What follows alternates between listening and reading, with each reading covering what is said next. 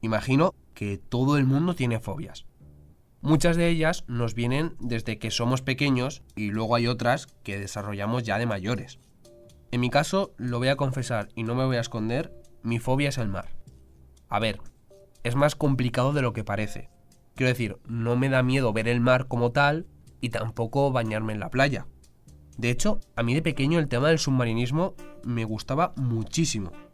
Además, mi padre tuvo la suerte de sumergirse en el Caribe cuando era joven y siempre me dice que es lo más bonito que ha visto en su vida. Eso sí, el pobre casi no lo cuenta porque salió disparado hacia arriba y la presión del mar casi lo deja cao. Bueno, a lo que iba. Mi fobia está relacionada con el submarinismo porque yo cuando tenía 14 años estaba en una playa de Almería muy bonita, muy bonita, la cara de los muertos, el nombre ya asusta, y el agua era cristalina, todo perfecto. Entonces, cuando me estaba bañando, mi padre me dijo que mar adentro había unas rocas súper grandes y que todo aquello estaba lleno de peces. Pues yo fui hacia allá envalentonado, con mis gafas y mi tubito, dispuesto pues a sumergirme y ver lo que había. ¿Qué pasa? Que cuando estaba buceando me di cuenta que para salir al otro lado había que pasar por un túnel de piedras súper estrecho donde casi no cabía. Me metí y vamos, no podía salir, no podía salir y me estaba quedando sin oxígeno. Al final, pues conseguí salir de aquella manera y me llevé el susto de mi vida y la bronca de mi madre. Desde entonces, lo de sumergirme y tal como que no se me ha vuelto a pasar por la cabeza. Casi que prefiero hacer paracaidismo, fíjate tú. En cualquier caso, como estoy decidido a superar las fobias, en algún momento haré submarinismo. Pero profesional, con bombona y todo. Pero de momento te cuento una buena noticia que tiene que ver con el mar.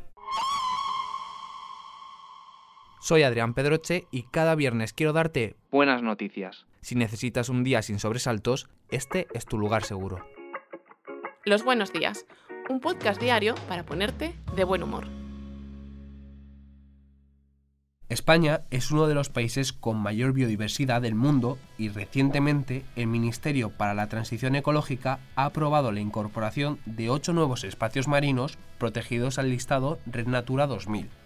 Se trata de un catálogo que incluye todos aquellos lugares de interés comunitario que cuentan con protección de la biodiversidad en la Unión Europea. Gracias a esta ampliación, nos acercamos al objetivo de llegar al 30% de áreas protegidas antes del 2030, tal y como está fijado en el Convenio de Diversidad Biológica. Te cuento, los espacios marinos que se unen a la lista son el Canal de Ibiza y el espacio marino de los Cañones de Alicante, en el Mediterráneo, aquí muy cerquita, en la comunidad. Los montes submarinos del sureste y los montes submarinos del noreste de las Islas Canarias. El estrecho occidental, en el Golfo de Cádiz, y el espacio marino de Jaizquibiel, Cap Bretón, situado frente a la costa vasca. Y por último, dos nuevas zonas de especial conservación para las aves. El corredor migratorio galaico-cantábrico occidental, ojo con el nombre, y el espacio marino del Baix Llobregat Garraf. Ahora pasarán a formar parte del régimen de protección preventiva que permitirá preservar una gran variedad de especies y hábitats.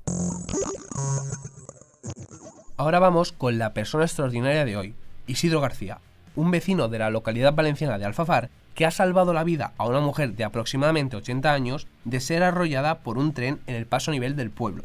Aquí en Valencia ese paso nivel desgraciadamente es bastante conocido porque se ha cobrado la vida de varias personas. La casualidad quiso que este vecino, que se encontraba tomando un café en un bar cercano, se diera cuenta de que la señora, que llevaba un andador, estaba cruzando las vías con las barreras bajadas. Rápidamente se acercó para echarle la bronca a la mujer, porque claro, eso no se puede hacer, pero entonces se dio cuenta de que se acercaba el tren y decidió intervenir jugándose su propia vida consiguió ayudar a la mujer y llevarla hasta un espacio seguro gracias también a que el maquinista del tren pues la había visto y estaba frenando el convoy, lo que ha dado tiempo a evitar el accidente. Tras el gran susto, Isidro, que todavía estaba un poco sobresaltado, ayudó a tranquilizar a la mujer, a la que al parecer su poca visión le había jugado una mala pasada. La anciana se asustó al escuchar los pitidos del tren, quedándose totalmente paralizada hasta que su salvador le ayudó a ubicarse y apartarse. Isidro fue muy valiente y convirtió en una buena noticia algo que podía haber terminado muy mal. Ahora vamos con la efeméride de hoy. Sí, sé que es 23 de febrero y automáticamente tu cabeza va a pensar en el golpe del 23F. Pero como es algo que no pega nada en nuestro podcast y que has escuchado un millón de veces, te traigo otra efeméride. El 23 de febrero de 1997, el equipo liderado por los científicos Ian Wilmut y Kate Campbell del Instituto Roslin de Edimburgo anuncian que han logrado clonar al primer mamífero a partir de una célula adulta. Tras 277 intentos, que parecen pocos, habían logrado que naciera la oveja Dolly. La creación de Dolly fue mediante una transferencia nuclear. La técnica consiste en extraer el núcleo de un óvulo no fecundado para a continuación introducir el núcleo de otra célula, en este caso una célula adulta de glándula mamaria de otra oveja. A mí estas cosas me parecen de película y de ciencia ficción, la verdad. Sé que ha pasado hace mucho tiempo, pero yo aún no me lo creo. Bueno, hasta aquí el episodio de hoy. El lunes más buenas noticias. Chao. Muchas gracias por escucharnos y gracias a ti, Adrián. El placer es mío. Recuerda que si te ocurre algo bueno y quieres contárnoslo, puedes escribir a losbuenosdías@lasprovincias.es.